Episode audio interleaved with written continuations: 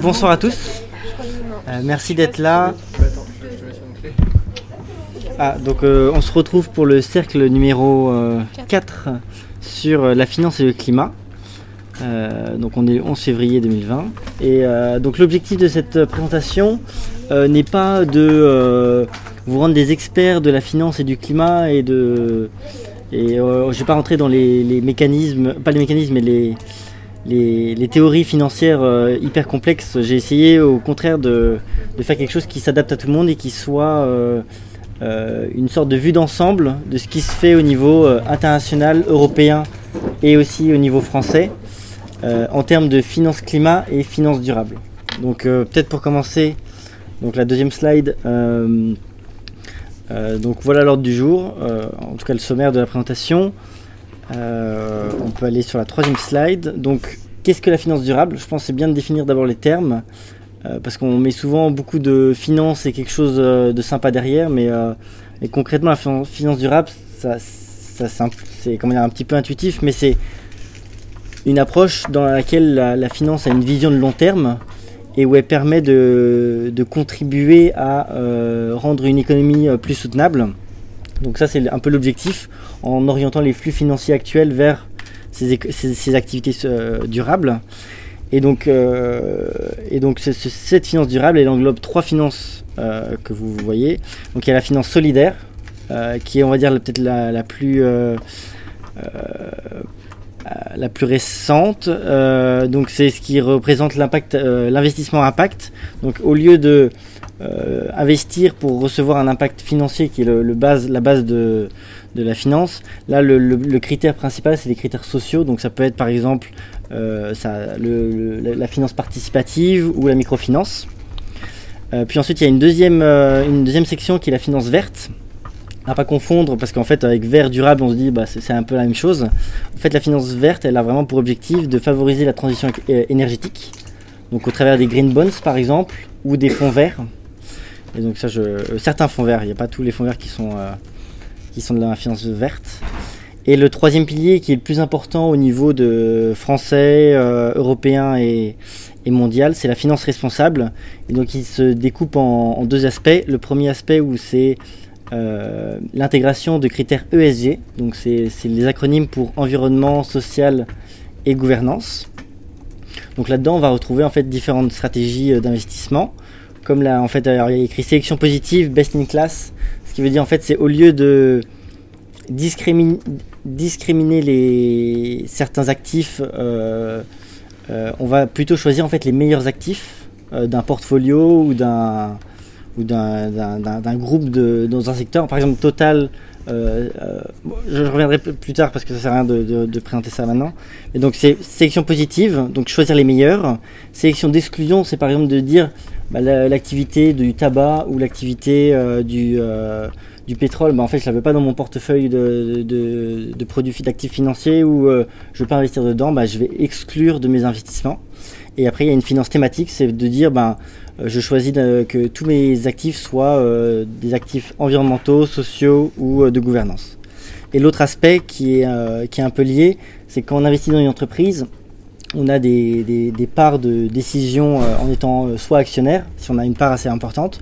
on, peut prendre part au vote de la stratégie et de l'orientation de l'entreprise. Donc ça peut être une manière d'amener les activités d'une société vers, euh, vers une économie plus soutenable, ou sinon en encourageant plus de transparence au niveau de, des critères et des impacts sur impact climatique liés aux activités de l'entreprise. Voilà. Alors rapidement pour euh, euh, la prochaine slide. Donc rapidement les critères ESG c'est quoi? Donc c'est environnement, social et gouvernance. Je vous ai mis un graphique sur euh, la méthodologie de calcul faite par Thomson Reuters qui est un, terminal utilisé par les financiers. Donc dedans il y a en fait des pondérations en fonction de, plein de, de, catégories. Donc par exemple pour l'environnement il y a ressources, pollution et innovation. Et donc ça va, créer un score pour chacune des catégories et ça va créer un score ESG qui va permettre de dire si l'entreprise par rapport à ces aux entreprises du secteur, euh, comment elle se positionne au niveau environnement, social et gouvernance. Voilà. Et donc pour prendre un exemple au niveau de la pollution, Donc il y a souvent un, il y a un débat actuel sur, euh, sur les émissions de, gaz à effet de serre. Donc il y a trois scopes. Le scope 1 et 2 qui sont... En fait, dans le cycle d'une vie d'une entreprise, il y a la société qui... Euh, euh, donc ça c'est le scope 1 qui a des bâtiments et qui a des véhicules. Donc ça c'est les émissions qui sont représentées par ça. Dans le scope 2, en fait c'est uniquement le... on rajoute l'énergie qui est utilisée pour les produire des activités. Et ça aussi, en fait, c'est des, des, émissions qui sont obligatoirement, euh, qui doivent être euh, euh, reportées, mais c'est vraiment qu'une faible partie de ce qui est émis. Et le scope 3, qui est en fait le, plus important, mais qui est en fait le seul qui est très, très dur à, à, reporter et qui est souvent très, très modélisé et qui n'est même pas obligatoire, il est, seulement volontaire, eh ben ça représente la plupart des, des émissions. Et donc c'est par exemple l'utilisation des produits finis Type, euh, en fait, je suis euh, euh, constructeur de voitures. Dans le scope 3 se retrouvent toutes les émissions des, gens qui achètent des voitures de, mon côté. en fait, c'est des, trucs qui bah, alourdissent le bilan carbone de chaque entreprise. Donc elles n'ont pas forcément tendance à vouloir mettre en avant ces émissions-là du scope 3, d'autant plus que c'est volontaire, donc ça les oblige pas du tout. Voilà, et émissions à éviter, c'est aussi assez dur à, trouver. Donc c'était pour la finance durable. Euh, grosso modo, euh, pour vous expliquer un peu ce que c'était, et finance climat. Donc là aussi, il n'y a pas vraiment de définition euh, au niveau mondial. Donc j'ai repris plusieurs, plusieurs définitions de, grandes instances, dont, la CNUC. Mais celle la plus intéressante et qui résume un peu, un peu, un peu toutes, c'est ce que donne le World Resource Institute, en indiquant que en fait, c'est les flux financiers de pays développés vers les pays en développement. Et donc ça, c'est considéré comme la finance climat internationale et c'est ce que je vais vous présenter euh, par la suite. Donc la prochaine slide, c'est pour vous donner une vue d'ensemble de la finance climat internationale. Donc on voit que ben, elle est en constante augmentation depuis. Euh, alors là, c'est les chiffres que j'avais de 2013 à 2018, et qu'au niveau de la proportion, c'est euh, quasiment 50-50 au niveau du public et du privé, avec une constante augmentation. Cependant, euh, ça reste largement en fait insuffisant euh, si on considère les scénarios de, la température. Euh, et, pour cela, je m'appuie sur les rapports du GIEC d'octobre 2018 qui estime que pour uniquement réaliser la transition énergétique mondiale, il faudrait en fait une moyenne de 3500 milliards de dollars d'investis par an sur la période de 2016 à 2015. Donc ça représente une, une somme assez astronomique. Ouais à 2050. Excuse-moi, 2016 à 2050. Donc c'est assez important et c'est que pour financer la transition énergétique. Donc c'est euh, décarboner tout ce qui est énergie et tout ce qui est transport et, euh, et bâtiment. Mais c'est pas du tout euh, au niveau de l'adaptation, changer l'agriculture. En fait, c'est vraiment juste transition énergétique mondiale. Et sur l'aspect adaptation, euh, au niveau des besoins euh, d'investissement estimés par le Global Commission on Adaptation, euh, c'est environ 180 milliards par an entre 2020 et 2030. Et ça, c'est uniquement aussi pour les infrastructures, agriculture, gestion de l'eau et mangroves. Mais il y a bien plus. Et donc, c'est vraiment juste à titre indicatif pour vous expliquer le gap entre ce qui est fait actuellement. On voit 500 milliards qui, est quand même une grosse somme et ce qui est nécessaire par an pour des, choses spécifiques que je viens de vous, expliquer. Ouais. L'ordre de grandeur, c'est bien comparé 500 à normalement 3500. 3500 et encore, en, ouais, ouais, en fait c'est ça, sauf que euh, dans la finance climat, tu vas retrouver tout la finance qui va contribuer, euh, en fait, comme je vous expliqué, les flux financiers allant des pays développés aux pays euh, en développement. Donc ça peut être en fait pour financer aussi bien l'adaptation que l'atténuation. Et là, en fait, les 3500, c'est que pour financer la transition énergétique mondiale. Donc transformer l'énergie pour qu'elle soit zéro carbone et, voilà, grosso modo, c'est ça. Ouais. c'est peut-être un peu con ma question, mais du coup, la transition énergétique des pays développés, c'est. Enfin, j'arrive pas à bien saisir le, le truc en fait. Genre, tu dis que c'est. En fait, dans la finance climat, c'est des pays développés aux, pays en développement, mais dans ce qui est les 3500, c'est mondial. Donc ça comprend en fait aussi bien les pays développés que les pays en développement. Donc le chiffre est pas. en fait, le chiffre est, pas forcément euh, précis, a pas un but de, précis d'échelle de, grandeur, mais juste pour vous montrer qu'il y a vraiment un gap entre, euh, entre les deux. Mhm. Voilà. Il y a d'autres questions? Ouais. Ouais, tu, donc tu disais, donc ça c'est bien au niveau euh, mondial. C'est bien au niveau mondial. Et, et j- en fait, je reviens sur le, le- genre juste la slide, euh, la slide d'avant où tu disais, Ouais. euh, tu disais que les entreprises se doivent de donner ces chiffres-là pour le scope 1 et 2. Oui. Et euh, qui- quelle est la gouvernance qui impose ça du coup, si c'est au niveau mondial et si c'est pas euh, étatique Bah, ça, va être dans la suite de la présentation, ça, ça je, je- vais en discuter après. Euh, donc rapidement, euh, au niveau financier, euh, quand on, évalue, on évalue un investissement, on, évalue le, rendement et le risque. Et donc là, en fait, il y a une approche plutôt, j'ai adopté une approche plutôt par les risques, en expliquant que ben, avec un scénario d'augmentation de la température, donc plus d'émissions de CO2, il allait avoir des risques en fait financiers qui allaient peser sur, euh, sur l'économie. Et donc ça allait euh, dû aux conséquences physiques euh, du changement climatique. Et, euh, et donc au- qu'au final il allait avoir un coût, coût plus important que s'il n'y avait rien qui avait été fait en amont. Et dans une, une optique où en fait on, arriverait à faire des changements assez radicaux pour baisser les émissions de CO2 c'est plutôt le scénario où on arrive à euh, euh, 2 degrés ou 1,5. On appelle, euh, euh, il, est, communément appelé les risques de transition. Donc c'est de dire qu'en fait il va falloir euh, changer toute une partie des, investissements actuellement dans des secteurs qui ne contribuent plus à une économie bas carbone. Euh, donc voilà, il y a le rapport Stern de 2016, de 2006 qui expliquait que le coût de l'inaction euh, euh, était bien plus élevé que le coût de, de, l'action rapide et, voilà, en termes de PIB mondial.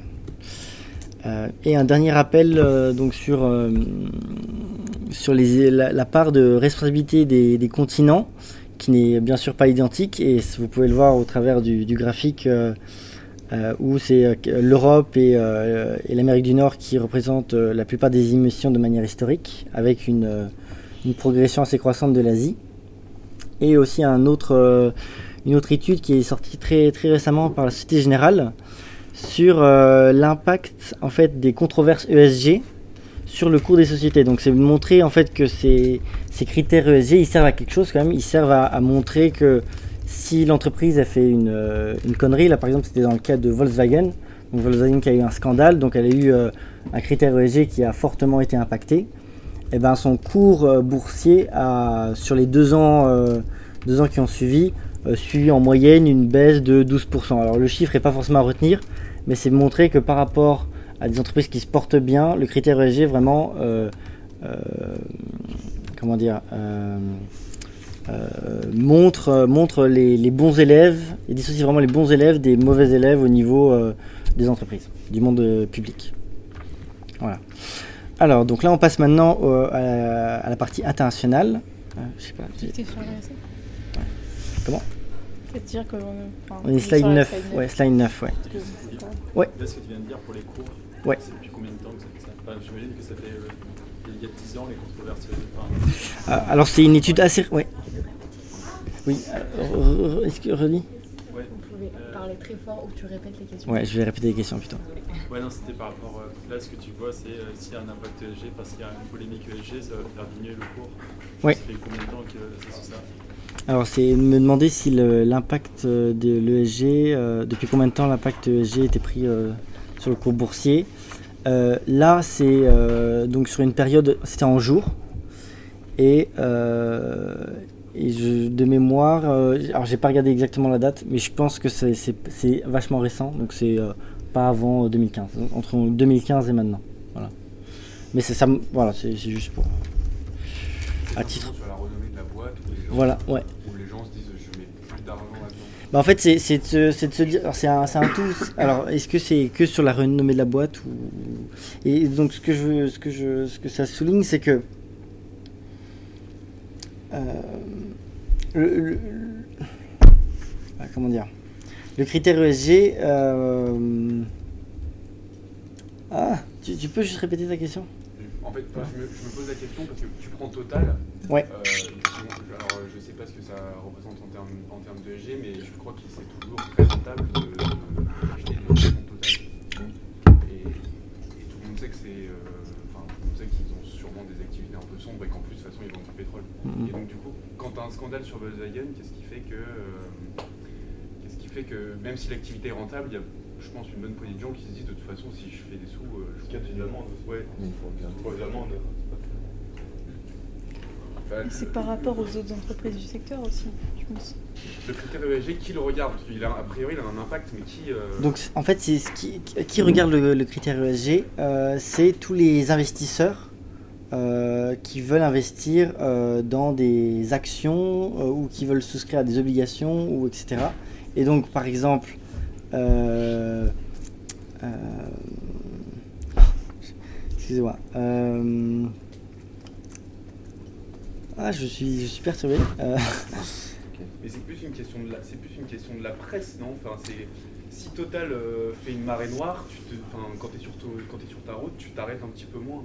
Tu, Ouais. tu, tu- tu vas essayer de te dire ah non mais ils font chier, ils vont. J'ai Oh. Oh, Ouais, ouais. En fait, le, le- le critère ESG, il y a aussi des, des, des biais euh, parce qu'il est, euh, comme je disais, il est comparé aux autres entreprises. Donc, si tu as Total euh, parmi les autres pétroliers, etc., il fait des actions où il- au niveau ESG, social ou gouvernance qui sont meilleures que ses concurrents, il va être mieux scoré comparativement aux autres. Et après, en fait, il y a le, il y a le critère que j'ai pas trop évoqué, mais le ouais, de controverse. Euh, mais après, tu vois, je sais pas trop comment c'est pondéré et quel impact, mais c'est sûr que a un impact négatif. Et, euh, et en fait, les investisseurs, quand ils. euh, après, ça sera dans les stratégies d'investissement, mais les trois que je vous ai expliquées, il y en a, y en a une où c'est de se dire je prends le. Je prends le. Les, les meilleurs euh, dans, l'industrie. Et donc, par exemple, si Total ben, se casse la gueule, ils seront plus premiers euh, au niveau ESG, le classement ESG de leur secteur. Et donc, euh, euh, si une entreprise adopte de dire bah, je prends les meilleurs des, de mes des secteurs, euh, bah, je sais pas, du pétrole, euh, de l'automobile, etc. En fait, il va faire un portefeuille de tous les meilleurs euh, ensemble et il va se dire bah voilà, ça c'est mon, mon fonds ISR en sélection best in class. Donc, il aura pris les meilleurs de chaque classe ESG. Pour autant, euh, tu peux en retrouver qui sont dans le pétrole, qui sont euh, dans le gaz, qui sont euh, dans l'automobile, l'aviation. C'est là où c'est.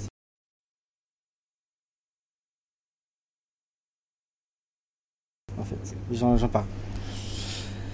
Alors, donc, quelle est la question du rôle de la finance dans les négociations internationales? Donc, on va commencer avec le protocole de Kyoto. Euh, je vais pas forcément trop rentrer dedans euh, au niveau des conditions, etc. Mais à savoir qu'il a été ratifié en 2005 avec, euh, donc par euh, 180 pays adhérents. Euh, principalement en raison de la Russie qui, euh, a décidé de ratifier l'accord.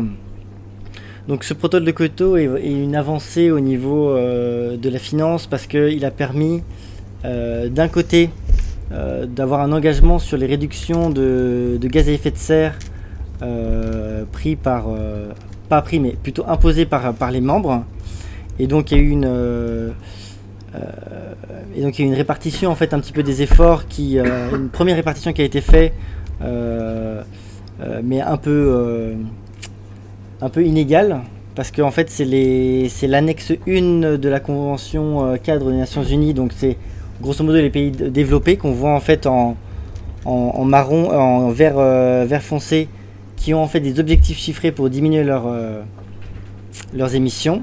Et puis en fait tous les autres euh, n'ont pas d'objectifs chiffrés. Donc en fait eux ils, ont, ils, sont, ils, ils, signent le protocole, ils le ratifient, mais ils n'ont pas d'objectif de diminuer euh, leurs émissions.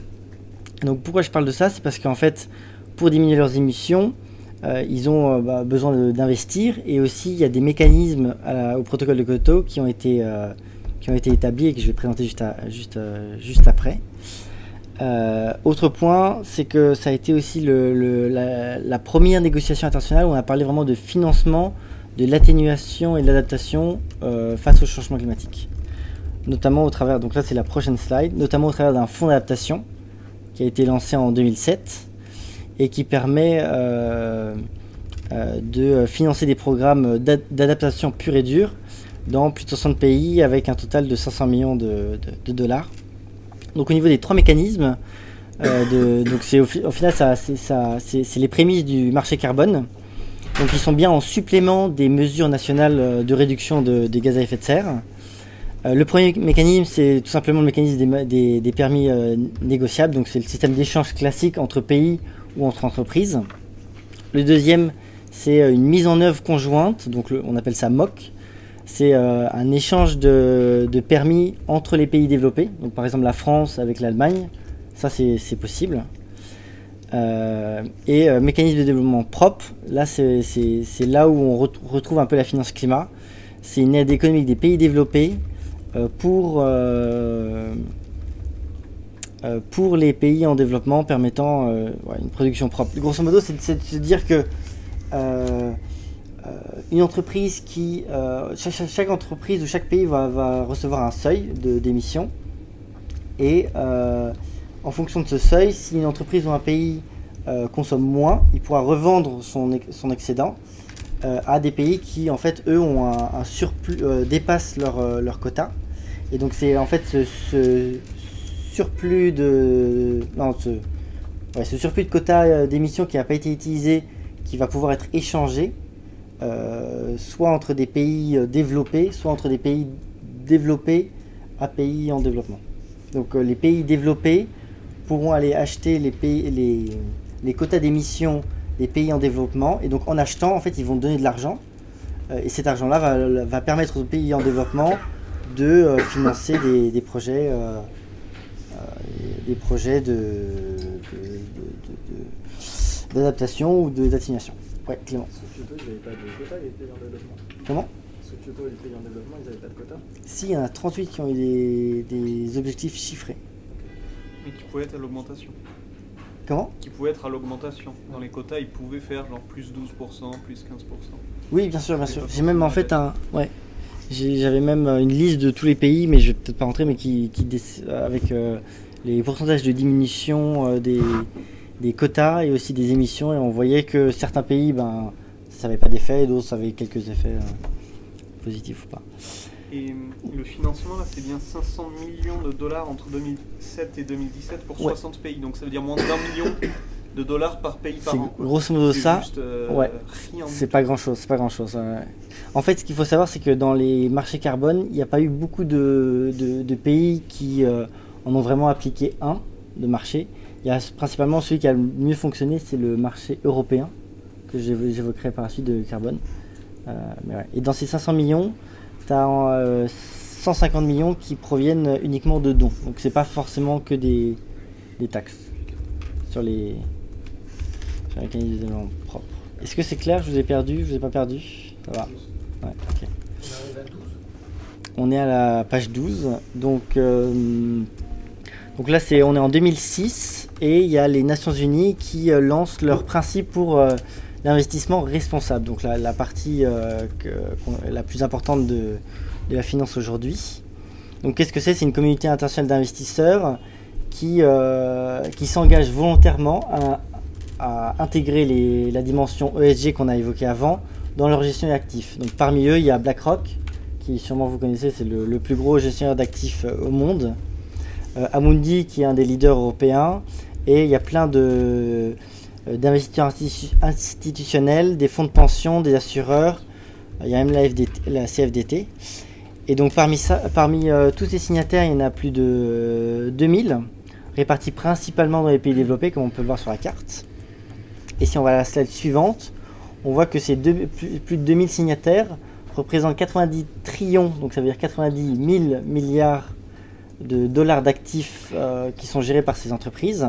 Donc c'est considérable, c'est autant que le, PIB mondial actuel, qui euh, s'engagent volontairement à respecter euh, six principes qui sont euh, bah, de présenter, présenter les, bah, c'est trop petit, c'est dommage, ah, mais présenter les, les, critères ESG, quels sont les risques potentiels pour, euh, leurs euh, activités, euh, comment ils font face, comment ils, cherchent à améliorer leur, politique d'investissement. voilà, c'est des choses que vous pouvez regarder si vous êtes intéressé de savoir plus. Puis ensuite, on, on passe à, la slide suivante sur la COP 15 de Copenhague en 2009. Donc là, il n'y a pas eu de, de grande avancée, même si euh, les objectifs, c'était de définir les engagements euh, pour la période euh, 2012 à, à, à, 2000 post-2012 de Kyoto. Tout en limitant le, réchauffement climatique. Euh, et donc, euh, ce qui en, est sorti, c'est euh, qu'il fallait mettre en place un fonds vert pour le climat. Euh, fonds vert qui a été euh, mis en place officiellement euh, un an après à la COP, euh, COP 16. Et donc, son objectif, c'est vraiment d'atteindre d'ici à 2020, donc c'est cette année, une aide annuelle de 100 000 milliards, euh, 100, 100 voilà, non, 100 milliards de dollars allant des pays développés aux pays en développement. Donc, donc grosso modo, l'objectif c'est toujours la même chose qu'avant, c'est de financer euh, un financement assez équilibré entre 50% adaptation, 50% atténuation. Euh, et, euh, et donc il y a une étude de Oxfam qui montrait quelque chose d'assez intéressant, c'est que pour le moment en 2015-2016 il y avait une moyenne de presque 50 milliards dans ce fonds. Mais en fait c'est pas de l'argent qui est vraiment dans le fonds, c'est souvent des, prêts qui sont faits en fait entre le- les pays développés et les pays en voie de développement. Et ça, ces prêts-là ne sont pas considérés comme une, euh, ce qu'ils expliquent, une assistance nette euh, spécifique au climat. Parce que c'est pas une, ils appellent ça pas une, vraiment une assistance, ils appellent ça plutôt genre on, fait un prêt, mais vous nous devez encore euh, de l'argent tous les mois ou tous les ans. Donc vraiment, ce qu'ils considèrent comme assistance nette spécifique, c'est les dons et les subventions qui sont faits soit par euh, les, États, soit par les banques euh, de développement. Et donc ça, en fait, on voit la proportion qui est bien plus, bien plus basse, entre 18 à, à 21 milliards. Et ça, c'est pour, euh, c'est pour, on va dire, adaptation et, et atténuation. Et entre 5 et 7 milliards uniquement pour, pour l'adaptation. Voilà. Donc ensuite, on, on s'approche, on s'approche de, de la COP 21. Et euh, voyant un peu les échecs de, euh, Copenhague où euh, ben, il n'y a pas de grandes avancées qui se font au niveau de la finance et au niveau de surtout l'implication des, acteurs du privé dans la lutte contre le changement climatique. Il y a, Ban Ki-moon qui décide de- d'organiser un sommet des Nations Unies pour le climat. Et donc là, il regroupe aussi bien les organisations privées publiques et les acteurs du secteur financier, donc les investisseurs, les, banques de développement, les assureurs, etc. Euh, donc là, au niveau du, résultat de ce sommet, euh, il y a eu euh, notamment le lancement de la coalition pour la décarbonation des portefeuilles d'actifs, qui a été gérée par l'UNEPFI, qui est l'organisation de protection de l'environnement et des initiatives financières, et qui cette, cette coalition a, a permis avec le, de lancer euh, le, Montreal Carbon Pledge, qui, euh, qui en fait a pour but de créer un peu comme le principe de euh, l'UNPRI, l'UNPRI, je sais pas comment on le dit, mais UNPRI, le réseau d'investisseurs, en fait un réseau d'investisseurs qui s'engage à ce que dans leur portefeuille, il y ait plus d'actifs qui contribuent à, à, euh, à- une empreinte en fait carbone. Donc c'est assez ambitieux, mais euh, c'est encore une fois volontaire et c'est sur la démarche de euh, qui, qui, qui, souhaite s'engager. Et, voilà, bon. et donc à titre d'information, en 2016, il y avait 120 signataires et euh, 80% euh, ont publié leur empreinte carbone. Donc c'est vraiment la première étape de montrer quelle est l'empreinte carbone des placements financiers dans le- l'univers de la finance euh, globale. Et aussi, pour- aussi une autre information rapide, c'est que le Fonds vert pour le climat en 2014 euh, recevait envir- environ 2 milliards euh, vraiment dans le fonds. Donc ces 2 milliards ont permis de, financer les premiers projets à partir de 2014. Donc il y, a quand même un gap de 4 ans entre eux, ouais. Euh, Les signataires, bien, pour bien comprendre, c'est des fonds euh, privés ou publics, mais enfin des gens qui font de la gestion d'actifs Ouais. et qui investissent sur différents portefeuilles. Ouais, Alors, qui sont les, les signataires de, du, du, du, du euh, Montreal Carbon Pledge Euh, C'est euh, des sociétés de gestion de patrimoine, euh, toutes celles en fait qui font de la gestion d'actifs. Ok. Voilà. C'est, oui, c'est pas du tout les entreprises ou, ou quoi, c'est, là c'est purement euh, gestion d'actifs financiers. Et 10 000 milliards, c'est à comparer aux 90 000 milliards. En gros, ça fait 11% des gens qui ont signé. Euh, alors les 90 000 milliards, oui. euh, alors euh, grosso modo oui, parce que euh, ils sont peut-être pas tous, ils peut-être pas tous signé l'UN Prix au début en 2006, ceux qui sont là-dedans. Mais grosso modo, euh, ouais, c'est quasiment ça. En fait, quand je t'ai expliqué les 90 milliards, c'est ceux qui ont signé l'U- l'UNPRI, je vais le dire comme ça. hein. Mais ceux qui, en fait, il y a toute une autre partie encore qui n'ont pas signé. Donc en fait, les 90 000, ne, ce- c'est pas le, La somme c'est pas la somme totale. pas 90 000. ouais, c'est, c'est- il y a encore bien plus. Voilà. Donc là, c'est 10 000. On peut, on peut se dire que c'est sur 90 000, parce que normalement, ceux qui sont déjà engagés sur l'UNPRI euh, ont signé ça et s'engagent de, de plus en plus, parce que c'est une suite un peu logique. Euh, mais ouais, ah, voilà. Ensuite, euh, donc là, on est sur la page 16. Euh, donc là, je vais parler euh, des principes qui ont été publiés pour les obligations vertes en 2014. Donc en fait, j'ai fait aussi une, un, mémoire de fin d'études là-dessus, donc c'est un peu mon, un peu mon sujet. Donc les green bonds, donc green bonds en fait c'est en anglais, c'est les obligations vertes, ont vraiment émergé en 2007 avec l'émis- l'émission du, premier green bonds euh, par la Banque euh, européenne d'investissement, suivi de, la, Banque mondiale qui a aussi émis euh, en 2008 un, autre, un autre bon. Et l'objectif était vraiment de financer des, projets éoliens de efficacité énergétique dans les bâtiments sous forme de prêts. Euh, et donc, euh, voyant que ce marché était, euh, augmentait et avait vraiment une, forte demande venant des investisseurs qui eux-mêmes cherchaient des investissements, verts pour euh, bah, verdir leur portefeuille, euh, il y a eu une, vraie obligation de euh, formaliser des principes pour l'émission de ces green bonds. Et donc, il y a eu quatre, euh, piliers principaux. Il y a le, pilier de la façon dont est utilisé les fonds collectés. Donc c'est euh, en fait euh, quand on émet une, obligation, c'est quoi? C'est euh, un sorte de- d'emprunt qu'on émet sur le marché financier et les investisseurs décident de, leur donner de l'argent. Et tout l'argent qui est collecté, l'entreprise s'engage, donc ça c'est encore une fois que volontaire, mais elle s'engage à utiliser 100% des fonds pour les projets qu'elle a indiqués. Et donc le deuxième pilier, c'est les, les projets, la nature des projets, qui doivent être, qui sont censés être verts. Donc qu'est-ce que c'est vert En fait, c'est ce que euh, détaillent euh, le- les principes. Ils détaillent principalement que ça doit, euh, bah, ça, correspond à la finance verte, donc principalement énergie renouvelable, euh, efficacité énergétique, euh, économie euh, de, l'eau, par exemple, des ressources, euh, gestion du innovation euh, dans, le, vert. Donc par exemple les voitures électriques, ça peut euh, être inclus dedans. Mais il n'y a pas une, remise en cause de euh, est-ce que c'est bien au niveau, euh, autrement dit, euh, est-ce que c'est autre- bien aussi pour la nature ou, ou pour l'environnement ou pour la biodiversité? Il n'y a, vraiment pas cette question-là, c'est que la question euh, transition énergétique et euh, diminution des gaz, à effet de serre. Et donc 2014, émis, euh, les Green Bonds.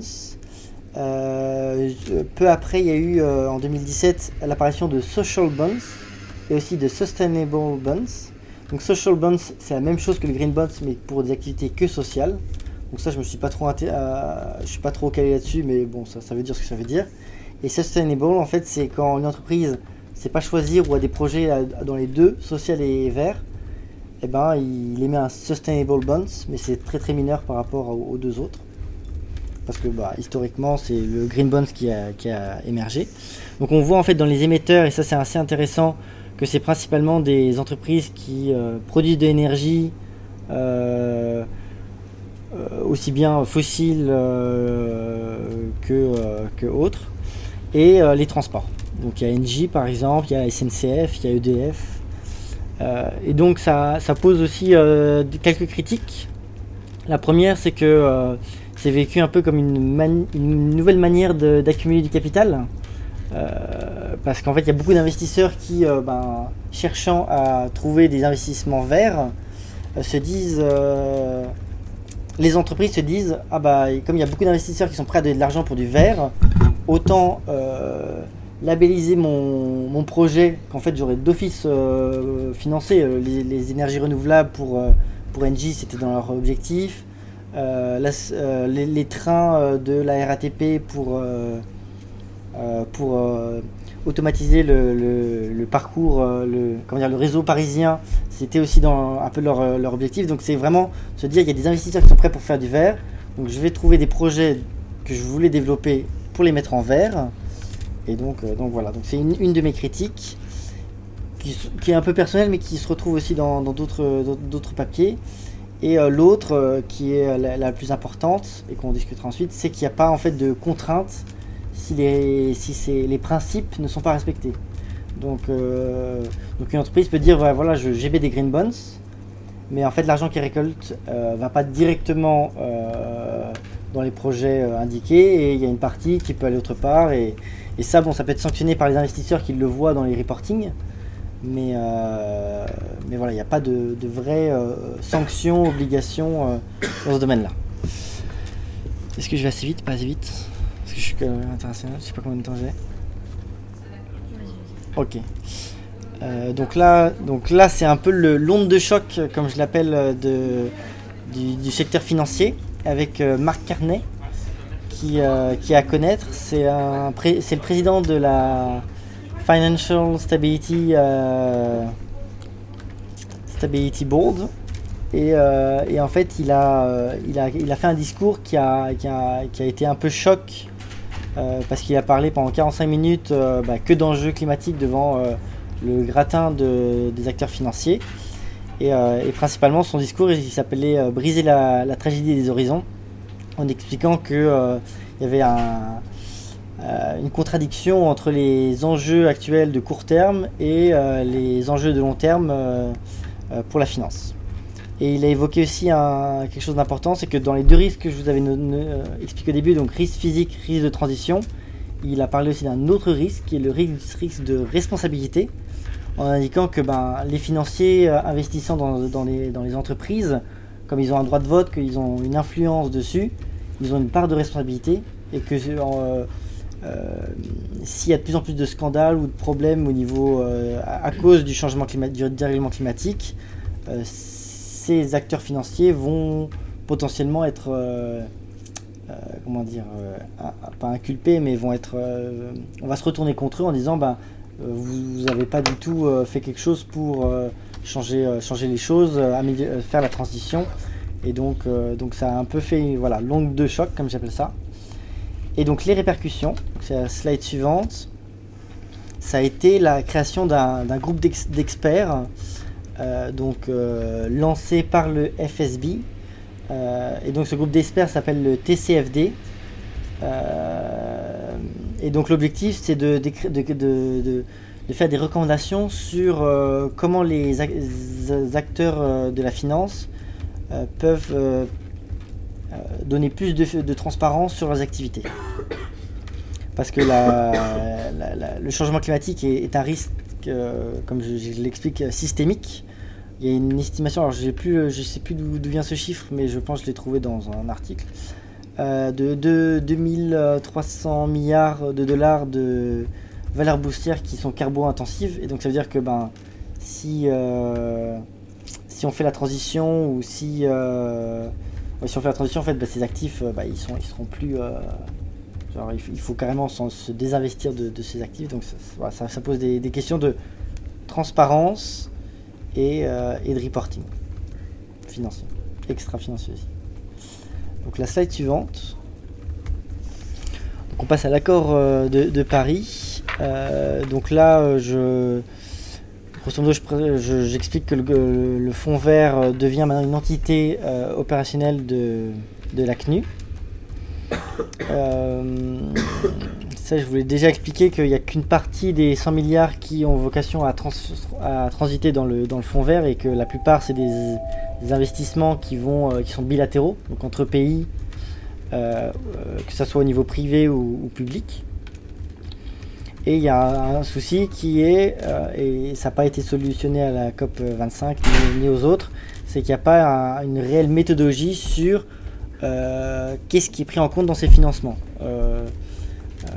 Pour, pour euh, dire euh, de manière euh, plus simple, c'est que euh, chaque, chacun est libre de, euh, de- de- de- d'identifier les financements euh, qui, qui- peuvent rentrer dans ce fonds vert ou pas. Donc euh, ils sont vraiment libres, libres à eux euh, tant que ça, ça va d'un pays à un autre et, et c'est un peu un- une confusion qu'il peut y avoir entre bah, des projets qui sont de développement euh, euh, économique, humain, etc. et des projets qui sont véritablement d'atténuation ou d'adaptation. Et en fait, les, pays, comme ils n'ont pas de méthodologie, ils peuvent mélanger les projets qui donnent déjà de développement, comme l'AFD qui, qui donne de l'argent, euh, qui donne, qui prête ou qui, fait des financements à des pays. Ça peut être du développement et ça peut être compris dans la finance verte, dans, mais dans le fonds vert en fait. Donc il y a, voilà, il y y a un point là-dessus et qui pas encore réglé. Euh, donc la slide suivante. Donc là, c'est à la suite de l'annonce de Donald Trump euh, voulant se retirer de l'accord de, Paris en 2017. Il y a euh, Emmanuel Macron qui s'est dit qu'on allait faire le One Planet Summit pour mobiliser la finance privée et publique face, au climat, face au changement climatique. Et donc les engagements qui en ressortent, c'est qu'il y a eu un, la création de, de nombreux, nombreux fonds euh, que je vais détailler par la suite. Euh, notamment euh, un pour aider les, les- les- petites îles qui euh, les petites les îles qui seront le plus, qui sont le plus vulné- vulnérables au changement climatique. Il y a aussi euh, la création d'une coalition ne- neutre carbone, neutralité carbone, d'ici à 2050. Et donc la France, euh, comme l'Allemagne, ont, ont- signé cette, euh, s'engage là-dessus, mais sans en, indiquant une trajectoire, mais sans vraiment. euh, euh, on, reviendra là-dessus, là, mais il n'y a pas de, encore d'obligation, c'est que des engagements. Euh, et puis la création d'un d'un réseau encore de, de banques centrales et de superviseurs, euh, notamment de la BCE, du FSB, euh, pour euh, donner des conseils sur euh, et des recommandations, un peu comme la TCFD, donc des recommandations de reporting euh, et, euh, et de et pour rendre pour verdir on va dire le, système euh, financier. Voilà. Notamment il y, a, il une des mesures qui est de d'établir au niveau des États des green budgeting, donc des budgets verts. Et donc c'est de séparer, de d'identifier quelles sont les les dépenses qui sont vertes, considérées comme vertes, donc allant vers la transition euh, écologique et énergétique, et les, dépenses brunes, comme on appelle ça, qui sont encore au niveau euh, qui, impactent négativement le, changement climatique. Euh, donc là, on est sur la, slide suivante, page slide 21 ou 22, euh, sur la COP 25 à Madrid. Donc là, c'était juste pour vous refaire un topo sur où en était le fonds vert. Euh, donc en 2017, il est à 61, 71 milliards de, de dollars. Euh, donc il, augmente, mais toujours, euh, on ne sait pas ce qu'il y a vraiment dedans. Et j'ai pas fait une analyse pour vous dire si c'était du des, projets de développement ou des, financements pour le développement ou, ou vraiment des financements pour l'adaptation ou l'atténuation. Mais grosso modo, on, on se dirige vers euh, le, scénario de 100, 000 milli- euh, de 100 milliards euh, en 2020 euh, s- est réaliste, mais c'est à voir en fait cette année si si, comment dire, si les États continuent à, donner autant et, comment sera comptabiliser les, les financements. Et l'autre graphique, c'est juste pour montrer que quoi qu'il arrive, donc on j'ai vu qu'il y avait eu plein d'initiatives au niveau, euh, on, a mon- montré qu'il y avait plein d'initiatives au niveau finance, au niveau euh, aussi des COP, mais que les, les, émissions de, de CO2 euh, bah, ne fléchissent pas, elles continuent même à augmenter et ça devient un petit peu dramatique. Donc la, la slide suivante, c'est sur l'arch- l'architecture de la finance climat. Donc là c'est un peu petit si vous êtes sur vos ordi, c'est dommage, ça aurait été bien sur le l'écran. Donc grosso modo, le- sur la partie architecture, ben il y a les états tout en haut. Euh, tout ce qui est en vert, c'est les fonds. Donc on retrouve le fonds vert, on retrouve le fonds euh, d'adaptation euh, lancé en 2007. On retrouve aussi un fonds pour l'environnement, la protection de l'environnement euh, gérée par la CNU. Il y a aussi des fonds régionaux qui sont tout en bas. Donc il y a un fonds pour a etc. Et euh, donc ça, si vous voulez euh, euh, investiguer plus. Comment Ça a l'air très riche comme représentation. Ouais. Pour s'approprier la façon de lire en 30 ah, alors, ouais, c'est- ça. Bah, en fait, ça aurait été super sur le- l'écran. C'est ça que j'explique. Euh, grosso modo, ce qu'il faut regarder, c'est que en haut, c'est les États. Ouais. En bas, c'est les fonds régionaux. Donc en bleu, bleu clair. Euh, et au milieu, en fait, c'est tous les fonds euh, au niveau international. Et donc, si on prend les premiers verts en venant de la, la gauche, on a euh. GCF, en fait, c'est Global Climate Fund, donc c'est le fonds vert pour le, climat. Euh, AF, c'est Adaptation Fund, donc c'est le fonds pour la- l'adaptation. Et juste après, c'est pour l'environnement. Donc ça, c'est géré par la CNU. Et il y a d'autres fonds que j'ai pas investigué plus. Et après, tous les autres à côté, c'est d'autres fonds qui sont pas régis par euh, la CNU, mais qui existent. Voilà. Et là, euh, le, fait d'y rentrer un par un et de vous expliquer ce qui se fait, c'est en fait tout un, tout un cercle à, lui tout seul, donc je vais peut-être pas rentrer là-dedans. Mais voilà, si vous êtes intéressé, je peux vous envoyer euh, euh, ça et les informations de quand on clique sur un fond, ça nous envoie sur, euh, sur les informations. En gros, c'est ceux qui payent les véhicules et ceux sur quoi va l'argent. Voilà, c'est ça. Il y, a, il y a les flèches qui indiquent, ouais, ça. Et de l'autre côté, c'est pour indiquer au niveau de la finance climat vers euh, vers quel domaine euh, vers quel domaine ça, se dirige. Et donc on voit très clairement que c'est principalement de la finance verte, donc euh, pour financer la transition écologique, notamment avec les renouvelables et, le transport. Donc je vais peut-être aller un peu plus vite. Donc là on passe sur le niveau européen. Donc on descend du- d'une d'une échelle, mais on reprend toujours le marché carbone, les engagements financiers durables, et j'ai parlé notamment du, Green Deal européen et de l'investissement responsable. Donc sur le marché carbone, c'est la France qui a, le, qui a créé le, à la suite du protocole de Kyoto le plus grand euh, système d'échange de quotas d'émissions. Donc ce, quota, ce, ce, système, il a, euh, il a pour le moment euh, tro- trois phases. Donc la première phase qui était de 2005 à 2007, euh, d'établir un, un, prix pour le carbone. Et donc aussi c'était le lancement du, marché, donc c'était euh, assez volatile. Puis ensuite de 2008 à 2012, donc ça c'est la première période du protocole de Kyoto. Et, euh, là on voit que ben, grosso modo avec la crise, etc., ça, le, prix du, carbone euh, euh, chute drastiquement. Un point important, c'est qu'il y a le marché de l'aviation civile qui a été inclus dans, les, dans le marché, dans le système d'échange des quotas d'émissions. Mais au début, ça devait être aussi bien les avions, les, compagnies euh, aériennes qui euh, arrivent sur le sol eu- européen que celles qui partent. Et, euh, la décision a été de seulement imposer des quotas pour les, les, les- les- vols euh, intra-Europe. Que ceux qui font des vols intra-Europe. Euh, voilà, donc pour la deux- deuxième phase, euh, en fait la deuxième période de, Kyoto, mais qui est la troisième phase dans le, le, marché carbone européen, euh, c'est là où, la plupart des droits de droits d'émission euh, ne sont plus donnés gratuitement, mais ils sont vendus aux enchères. Donc ça permet de déjà freiner un peu les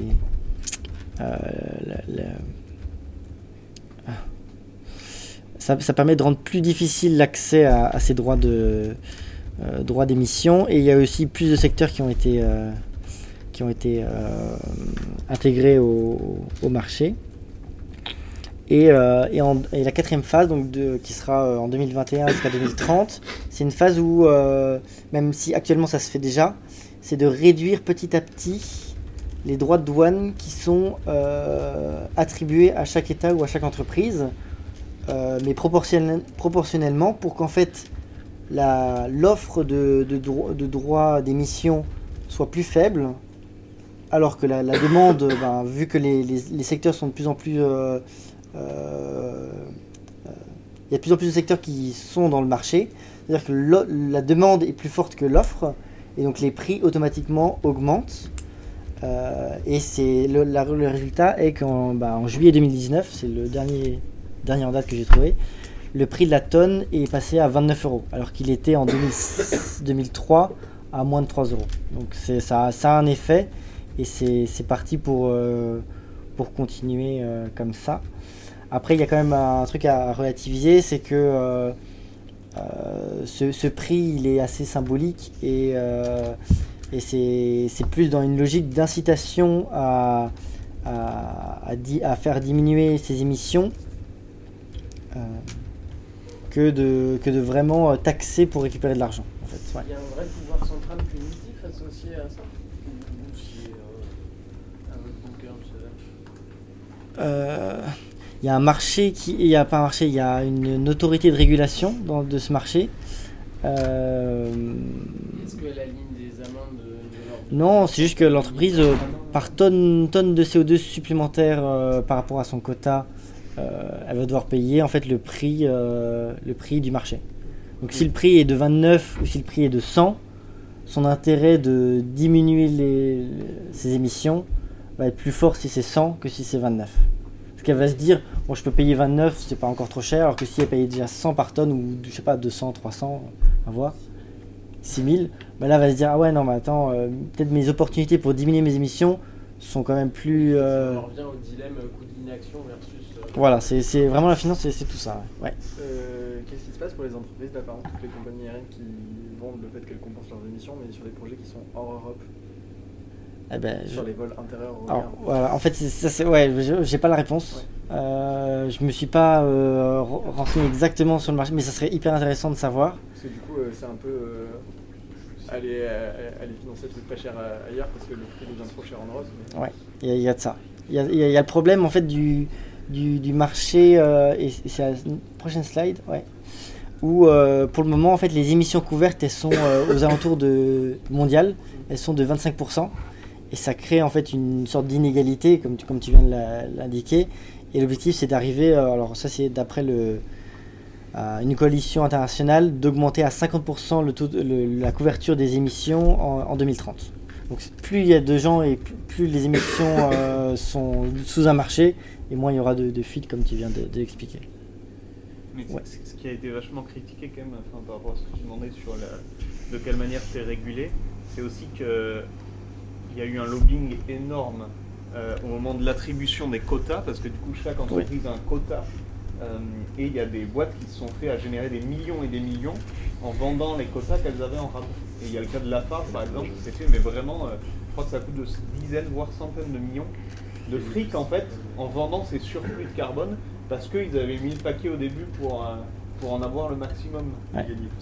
Et, et puis après, il y a, il y a aussi des montages financiers comme créer des holdings dans d'autres pays européens pour en fait avoir une société qui a des quotas et, euh, et les, revendre à sa, filiale mère. Bon, il, y a des trucs euh, qui, font que c'est assez critiqué et ça, demande plus de, bah, plus de transparence, plus de régulation et de sanctions. C'est toujours les mêmes, euh, les mêmes mots qui ressortent. Et donc voilà. La prochaine slide, donc 26, c'est juste pour faire un topo rapide sur les, e- les effets de ce marché carbone. Donc on voit que les émissions européennes ont diminué de 16% par rapport à 2005. Ça c'est euh, l'OCDE qui, indique ça. Alors je sais pas comment ça a été calculé, etc. Mais c'est ce qu'ils expliquent. Vous avez la répartition en fonction des pays, avec euh, notamment le Luxembourg et Malte qui sont euh, ceux qui ont diminué le plus. Ça c'est pas... bon, ils, sont, petits donc c'est normal. Et au niveau du Royaume-Uni, au niveau du Royaume-Uni, il y a eu une forte diminution et ça c'est, j'ai plus la raison, mais euh, comment? Ouais, ils ont ils ont switché du charbon vers les, les centrales électriques. Voilà. Et les secteurs, vous avez les secteurs qui sont euh, inclus dans le marché carbone. Donc la slide suivante, euh, donc ça c'est euh, pour parler de, des engagements pris par l'Europe, l'Union Européenne, en- par rapport aux énergies. Euh, assez focus énergie et, émissions de CO2. Donc le premier pacte euh, énergie, euh, climat-énergie en 2008 euh, avait trois objectifs, les 20-20-20, donc 20% euh, d'énergie renouvelable dans le mix énergétique, En 2008, ils étaient à, à 8,5. Euh, 20% de réduction des émissions de CO2 euh, au sein des pays de l'Union européenne. Donc là, actuellement, on est à 16, mais bon, c'est c'est à voir comment c'est comment calculé. Je ne suis, suis pas rentré dans, dans le détail de où ils en étaient. Et le, troisième, qui est en fait pas du tout euh, contraignant parce qu'on ne sait pas trop le, mesurer, c'est 20% d'efficacité énergétique en plus euh, d'ici à 2020. Donc voilà sur les objectifs. Euh, il a été renforcé par le pack énergie en 2014 qui fixe des nouveaux objectifs pour 2030 parce que les autres étaient pour 2020. Euh, donc là c'est euh, encore plus ambitieux de 40% de, réduction des, gaz à effet de serre. Euh, 27% de- de- de- d'énergie euh, renouvelable dans le mix énergétique et 27% d'efficacité énergétique. Donc là les, deux, euh, ouais voilà toujours le, dernier efficacité énergétique c'est un peu pas du pipeau mais on on sait pas le mesurer donc euh, en fait euh, voilà. Après je suis pas un spécialiste de, ça mais euh, c'est ce que j'ai pu lire. Euh, donc là après au niveau de la finance durable au niveau européen, ça s'est fortement accéléré à partir de 2017 et on peut le voir en regardant, euh, en cherchant sur Google quand vous tapez euh, Sustainable Finance. Les deux premières suggestions c'est la Commission européenne et son, son plan d'action pour la finance durable. C'était un petit, un petit truc pour divertir les gens. Sinon, donc en 2015, euh, qu'est-ce qui s'est passé? Donc, Après la COP et, euh, les ODD des Nations euh, Unies, il y a eu donc toujours pour l'objectif de, de diminuer de 40% en 2030 les émissions, on s'est dit ben il faut des investissements. Et ça c'est un peu euh, toujours le, cas dans, toute politique de changement climatique ou de transition. En fait, on a toujours des, projets, euh, mais ces projets-là, ils doivent toujours être financés et c'est la question de comment ils sont financés. Euh, et donc là, pour le- l'Europe, propose une initiative qui est la- le Fonds européen des investissements stratégiques, appelé le plan Juncker, en référence au- président pour financer en fait des, des- des- projets euh, où vraiment l'argent irait vers euh, l'économie réelle et vers la transition, euh, euh, euh, transition euh, durable. Euh, cependant, il y a, il y a encore un déficit d'investissement et ça et ça peut pas être compensé uniquement par le public. Donc il y a eu euh, une commission qui s'appelle le HLEG. Donc euh, c'est un groupe d'experts euh, sur, sur la finance durable qui ont réfléchi à la contribution du privé euh, pour les investissements responsables. Et donc ils ont émis un rapport en 2018, et ça c'est expliqué dans la slide suivante. Donc les, conclusions qui, ont, qui sont en fait la, base euh, du plan d'action pour euh, de la Commission européenne pour la finance durable, c'est avant tout de classifier toutes les activités et tous les projets qui sont vraiment considérés comme verts et contribuant à, à rendre l'économie euh, durable. Grosso modo, c'est euh, ce que j'explique, c'est un langage commun, mais c'est plutôt un, canalisateur, un, sort de, ah, euh, norme, une, sorte de, une, sorte de taxonomie qui permet de, flécher les investissements et de dire, voilà, c'est les pro si vous financez ces projets-là, ils contribueront vraiment à la transition. Transition écologique. Euh, un autre point, c'est euh, l'établissement, euh, créer des, labels européens pour certifier les, produits financiers, aussi bien pour les trois finances, donc la finance responsable, finance verte et la finance, finance solidaire.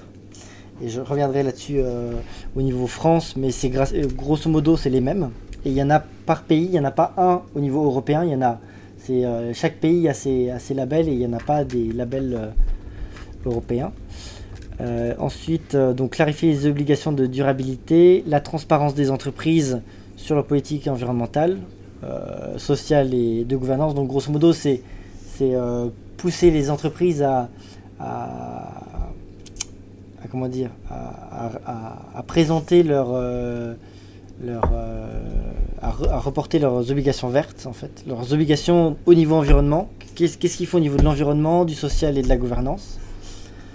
Euh, et puis un, point intéressant, c'est le Green Supporting Factor. Donc c'est de, de dire que dans, dans, les, dans les compagnies d'assurance ou dans les banques, on va mettre en fait un, un bonus vert pour, euh, pour, les, pour les produits financiers qui, ou les investissements qui contribuent à la transition écologique ou énergétique.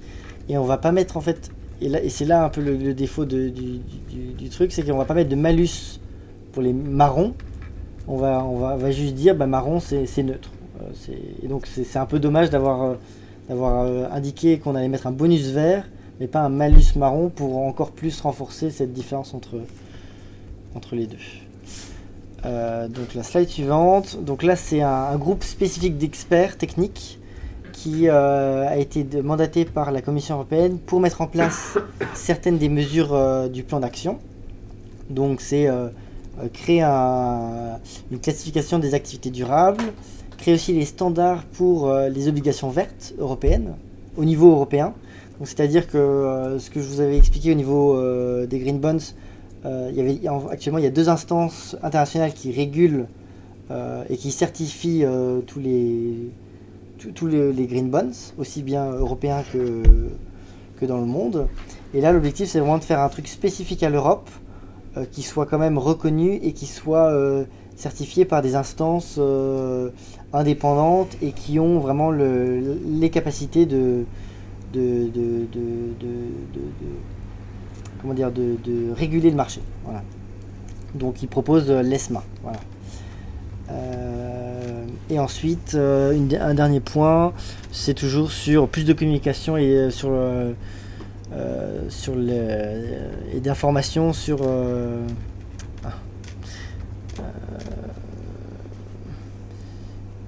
euh, ouais, d'informations liées euh, de l'activité soit des entreprises, soit du secteur financier, et quel est l'impact euh, que ça a sur, euh, euh, sur le climat en fait. Je sais pas si j'ai été clair là-dessus, là je me suis un peu embrouillé. Ouais, ouais, ça va, ok. Euh, ok, slide suivante. Donc là on arrive à- au, au Green Deal européen. Euh, en français, c'est le pacte vert pour l'Europe, donc qui est tout récent, euh, décembre euh, 2019, donc l'année dernière.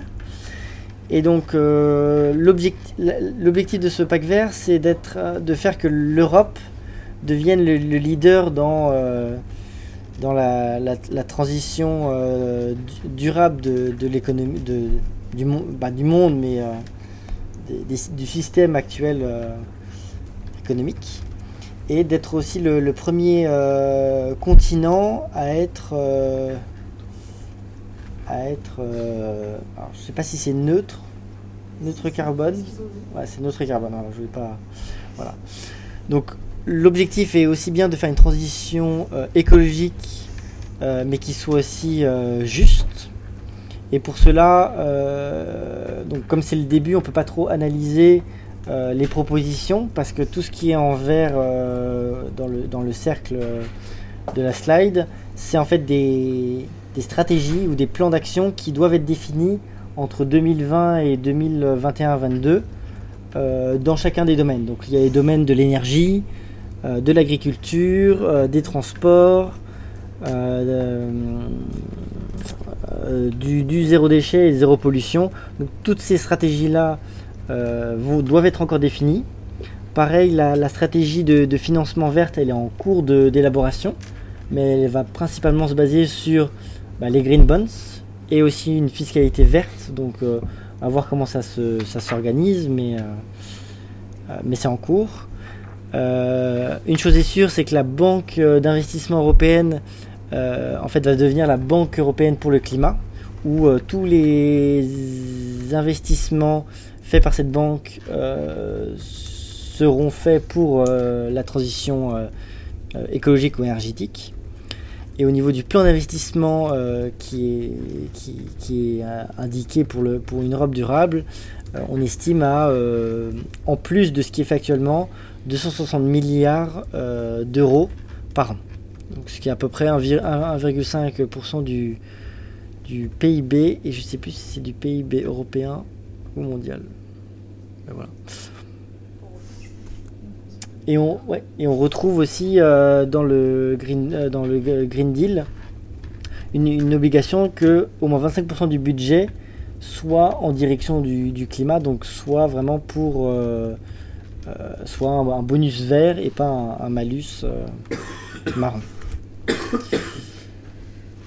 Et puis la, slide 32, donc c'est plutôt pour vous présenter certaines initia- initiatives euh, au niveau européen. Donc c'est euh, notamment il y a bah, voilà, un groupe d'investisseurs qui, euh, un peu comme le GIEC, qui se donne des bonnes, bonnes astuces et se retrouve pour essayer de, de, savoir ce qui, ce qui doit être fait et aussi porter les intérêts des, investisseurs dans ce domaine-là. Le pacte Finance Climat qui, qui est en fait un lobby citoyen européen euh, qui cherche à un peu bouger les choses au niveau des, au niveau des institutions et des dirigeants européens en, indiquant qu'il faut vraiment euh, créer un pacte euh, de financement et c'est un peu ce que c'est un peu la réponse de la Commission européenne avec ce Green Deal, c'est d'avoir créé en fait une, une banque européenne du climat. Mais eux, ils proposaient aussi du climat et de la biodiversité, alors que la biodiversité n'a pas vraiment été trop évoquée. Et pareil, un fonds européen du climat qui, euh, qui reste encore assez flou euh, dans, le, Green Deal. Et, euh, Eurosif, donc ça c'est en fait un- une organisation qui est européenne et qui cherche à, promouvoir les investissements responsables que je vais évoquer par la suite sur les marchés financiers. Donc là vous avez en fait les, le Eurosif mais des pays euh, en question. Donc vous avez UK, l'Espagne, ça, ça paraît assez- et la France aussi. Donc, en fait c'est ce sort de commission, euh, européenne mais pour, euh, pour l'investissement responsable. Donc au niveau de l'investissement responsable en Europe, donc il a vraiment débuté en 2004. Actuellement, il est en forte augmentation on- dans le monde. Les encours mondiaux d'investissement so- socialement responsable représentent plus de 30 milliards de- d'euros. Et c'est en genre ça, ça fait des ça fait des bons chaque année euh, assez assez assez incroyables. Et une des une des mesures assez, assez intéressantes dans ce domaine-là, c'est le fonds souverain euh, norvégien, d'investissement euh, norvégien, qui a été le premier à décider d'abandonner la, la- stratégie de- d'exclusion. Là, c'est pas de dire euh, je prends le meilleur dans la catégorie, c'est j'exclus le domaine, euh, le secteur du, charbon par exemple. Et donc ça a aussi un impact sur après bah, bah, le secteur du charbon, comme il ne reçoit plus les investissements, ça, ça, ça monte, ça, ça permet de flécher les, investissements vers d'autres secteurs plus utiles. Euh, maintenant au niveau France, j'ai combien de temps encore? Il est bientôt 21h. Ouais, ok, je vais me dépêcher. Donc au niveau France, euh, donc de Alors il y a une distinction à faire entre investissement euh, responsable et euh, investissement socialement responsable. Euh, investissement responsable, c'est euh, grosso modo euh, le fait de euh, communiquer sur les impacts euh, sociaux et environnementaux des activités. Donc c'est tout simplement de, euh, euh, de, de- allez, euh, c'est par exemple pour un, investissement, c'est de se dire bon bah voilà, euh, euh, je veux, euh, je veux financer euh, euh, quelque chose qui, qui contribue à la transition, bah, je vais aller vers euh, euh, je sais pas, je sais pas vers quoi, mais euh, des trucs qui soient verts, on va dire, verts. Mais euh, sans vraiment de métriques, d'indicateurs, alors que l'investissement socialement responsable euh, va vraiment en prendre en compte euh, les critères ESG dans, le- dans la décision d'investissement. Donc en France, ça s'est développé l'investissement responsable à partir de 2001 avec le forum, donc le réseau qui pilote l'investissement responsable.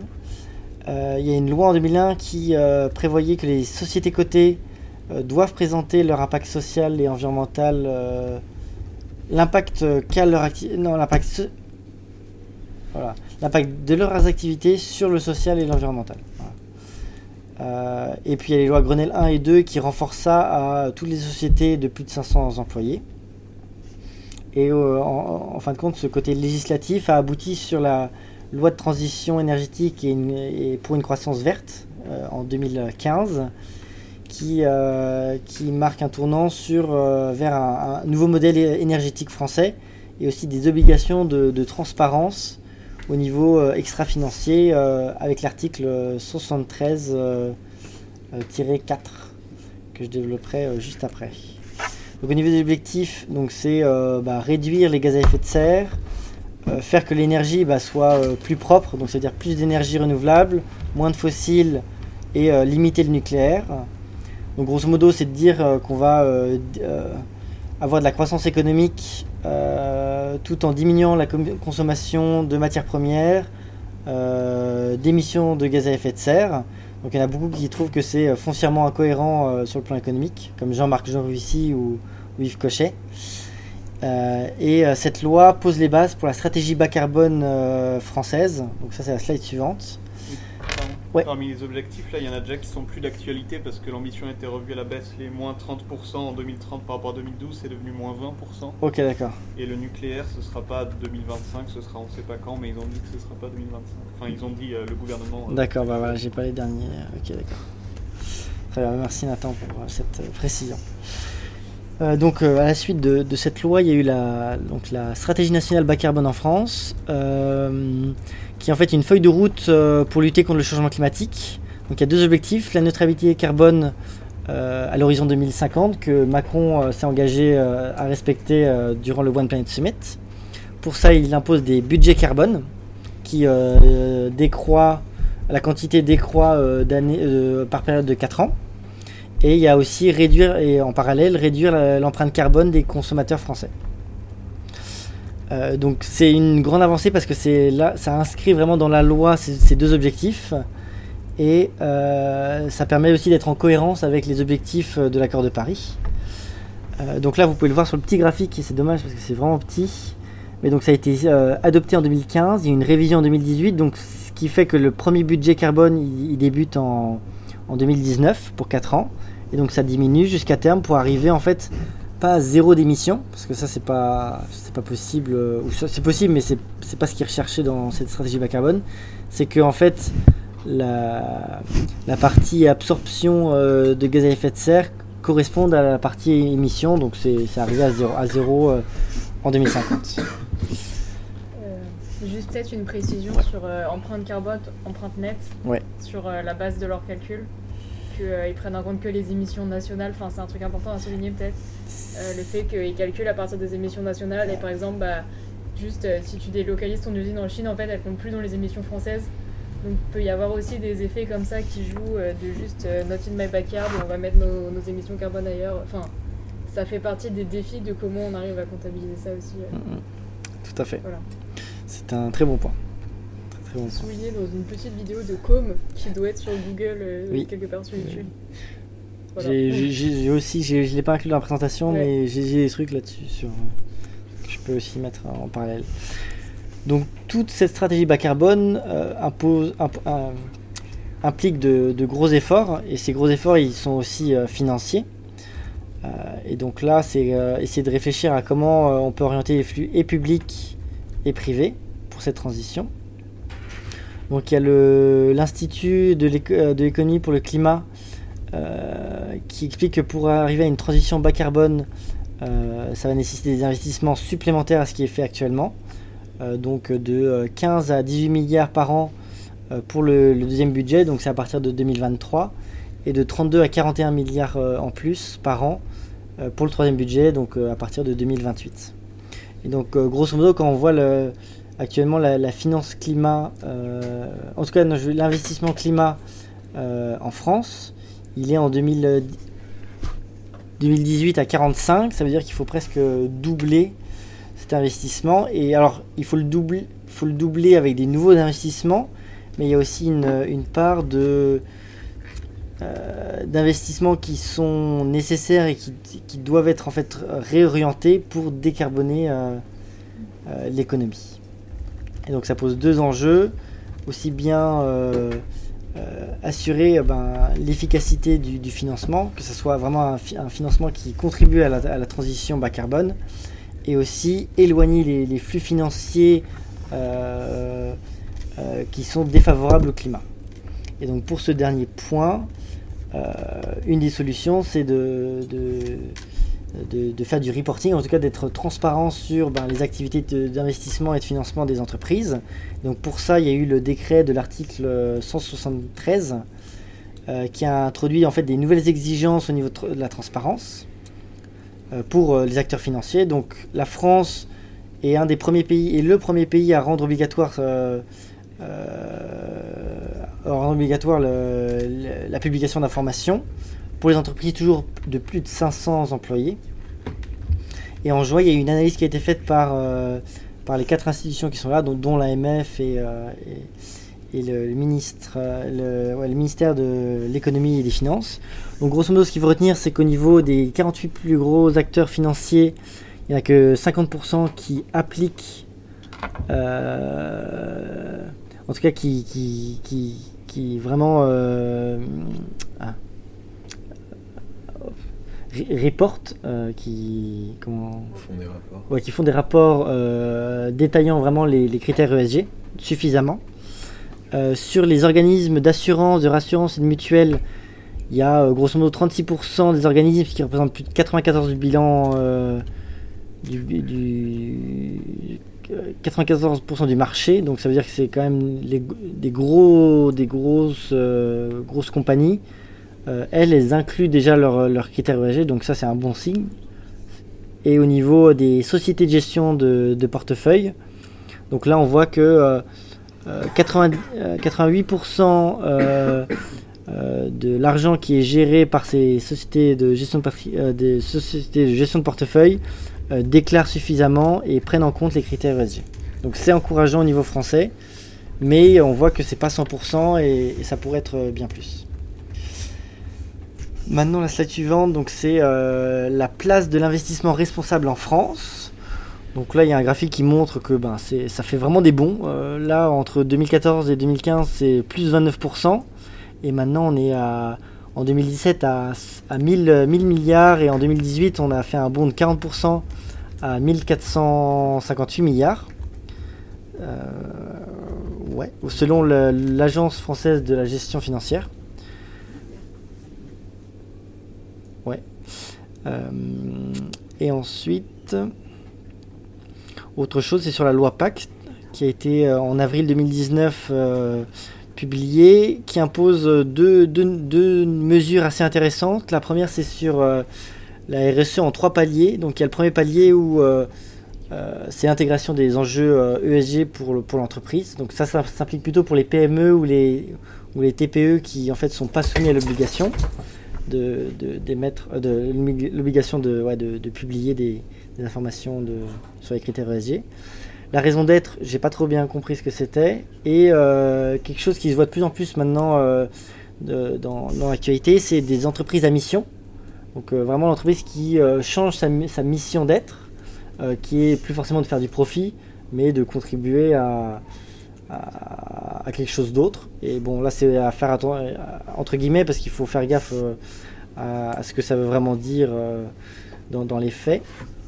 Et, un autre point sur l'épargne durable, où en fait la France veut imposer à tout épargnant qui voudrait souscrire à une assurance vie que les, banques ou les, les- acteurs financiers proposent obligatoirement à ces épargnants euh, trois, trois unités de compte, comme ils appellent, c'est en fait trois produits euh, financiers.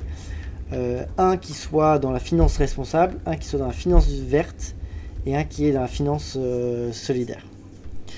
Donc je crois que j'en parle juste après. Non, c'est pas juste après. Mais je reparle des, labels juste après. Donc là, l'investissement responsable, c'est voilà, un placement qui vise à concilier performance économique, impact social et l'impact social et environnemental, en incluant les, critères euh, ESG. Donc au niveau en France, donc il y avait 1000 1458 milliards d'encours en, en investissement responsable. Donc là-dessus, euh, il n'y en a que 417 qui sont considérés comme euh, investissement socialement responsable. et euh, 1000 qui font une approche ESG.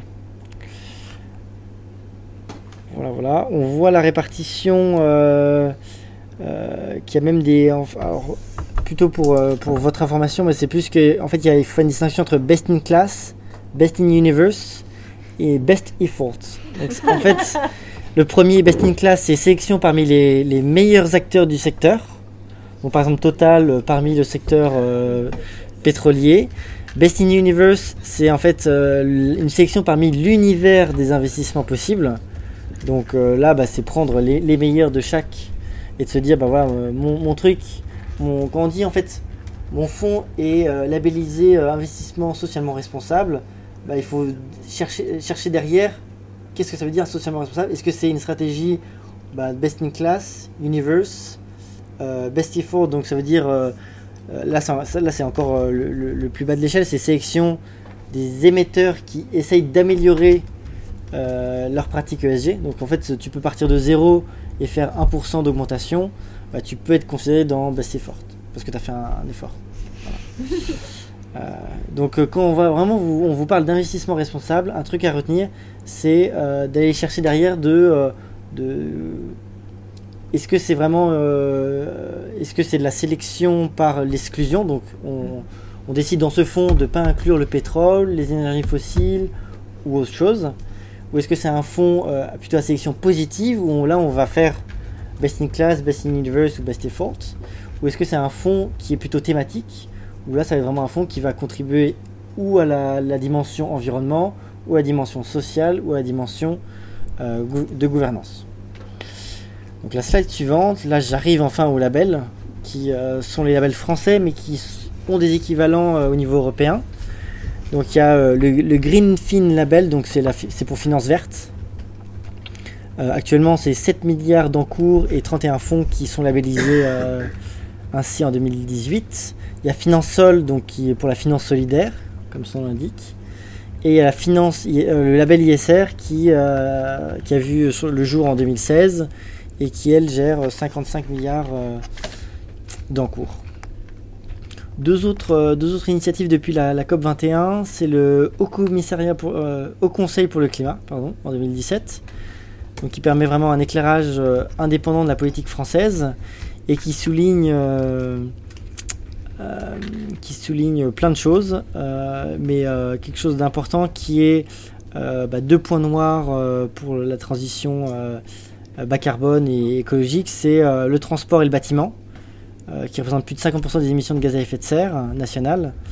Euh, et pour ça, je, je me souviens que euh, euh, le- l'Europe estimait l'investissement à près de 1000 milliards au niveau européen, juste pour ces deux, ces deux domaines, du transport et du bâtiment. Et donc bâtiment, c'est arrivé à un bâtiment euh, basse, consommation, et les transports, c'est euh, arrivé à,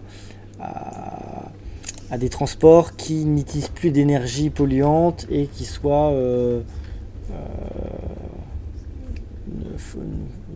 sans, sans, sans émission. Mais euh, voilà, donc ça demande des efforts et c'est ce qui soulève aussi. Voilà, et puis la fin- Finance for Tomorrow, c'est voilà, faire rayonner la finance verte et durable au niveau français. L'autre slide, donc 43.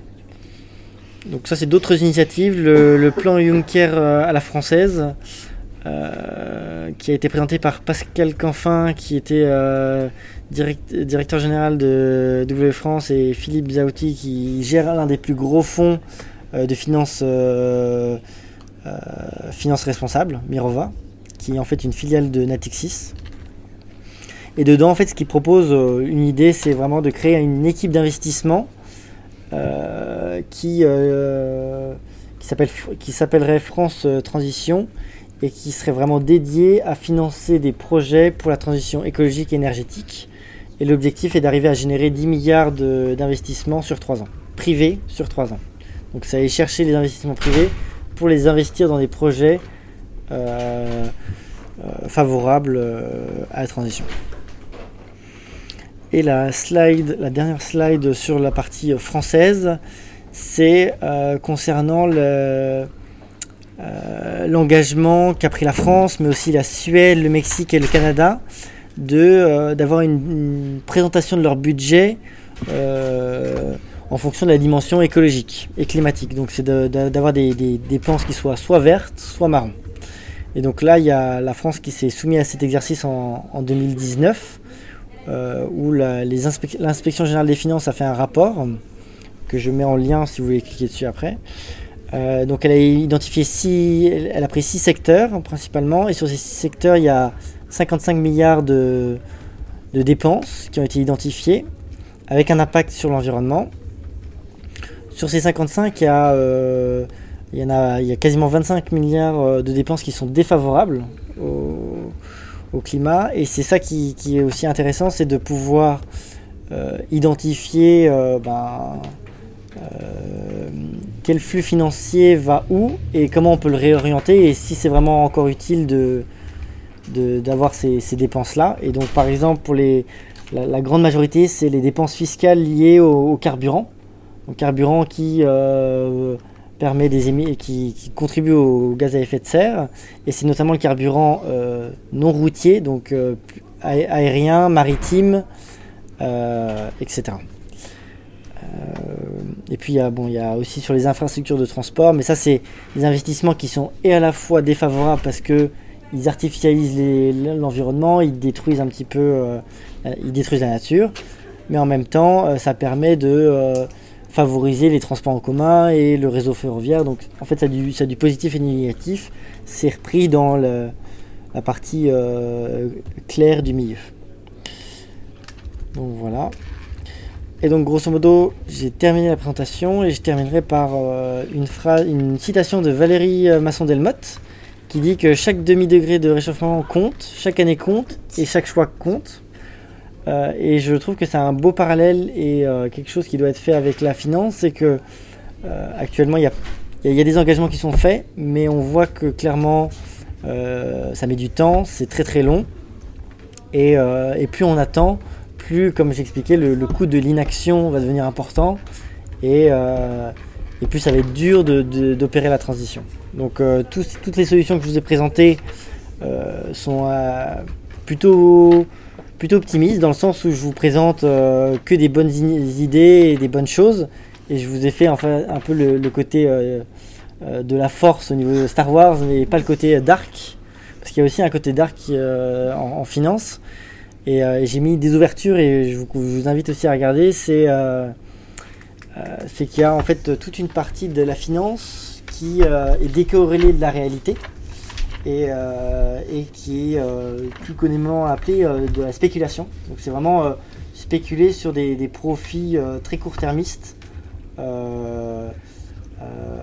entre des produits pour juste se faire, juste faire de, juste faire de l'argent. Et donc là, le, film parlait de comment le capitalisme euh, arrivait à tirer des profits des désastres écologiques qu'il arrivait à causer, notamment la financiarisation de la nature qui euh, devient de plus en plus importante avec, euh, on, voit de plus en plus un, marché de, de l'eau, un marché de- du sable, euh, plein de choses comme ça. Et ça, ça pose des questions sur ben, ok, il y, a un côté sympa et on essaye de, de- de lutter vers plus de transparence, mais il y a toute une partie qu'on qu'on ne peut pas toucher avec cette transparence parce que c'est c'est quelque chose qui se passe en fait dans le système et qui n'a pas de, de répercussions concrètes sur l'économie. Donc, euh, donc voilà.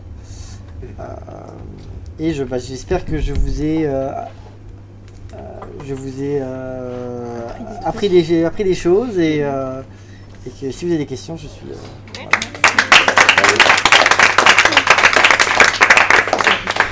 C'est- C'était ouais, c'était assez condensé.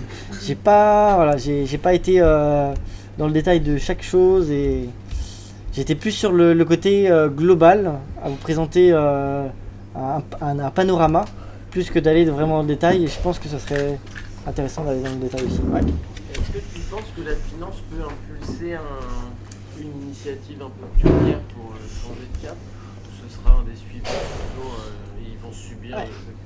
Alors, est-ce que- la question était est-ce que la finance euh, peut euh, l'idée la transition, grosso modo, ou est-ce que c'est. Est-ce qu'elle peut mener, le cap? Montrer le- la voie. Euh, pour moi, pas, vraiment, parce que, euh, en fait, tout ce qui a été possible là a été vraiment rendu possible par les États, par les gouvernements.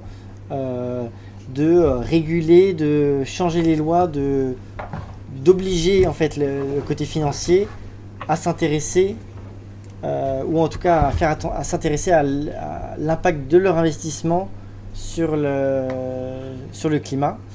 Et là où la finance ne peut pas agir c'est qu'en fait elle finance des projets ou des investissements ou des entreprises euh, mais elle peut pas comment dire elle peut pas euh, du jour au lendemain se dire bah non en fait je euh, je prends pas je j'arrête tout ça et je, je, me- je m'engage uniquement dans, dans la finance verte il faut qu'en fait les- ça- c'est un peu un- ça doit se faire de, de- en même temps dans le sens où il faut que l'économie propose les solutions euh, à la finance verte à la finance pour que la finance puisse financer la transition.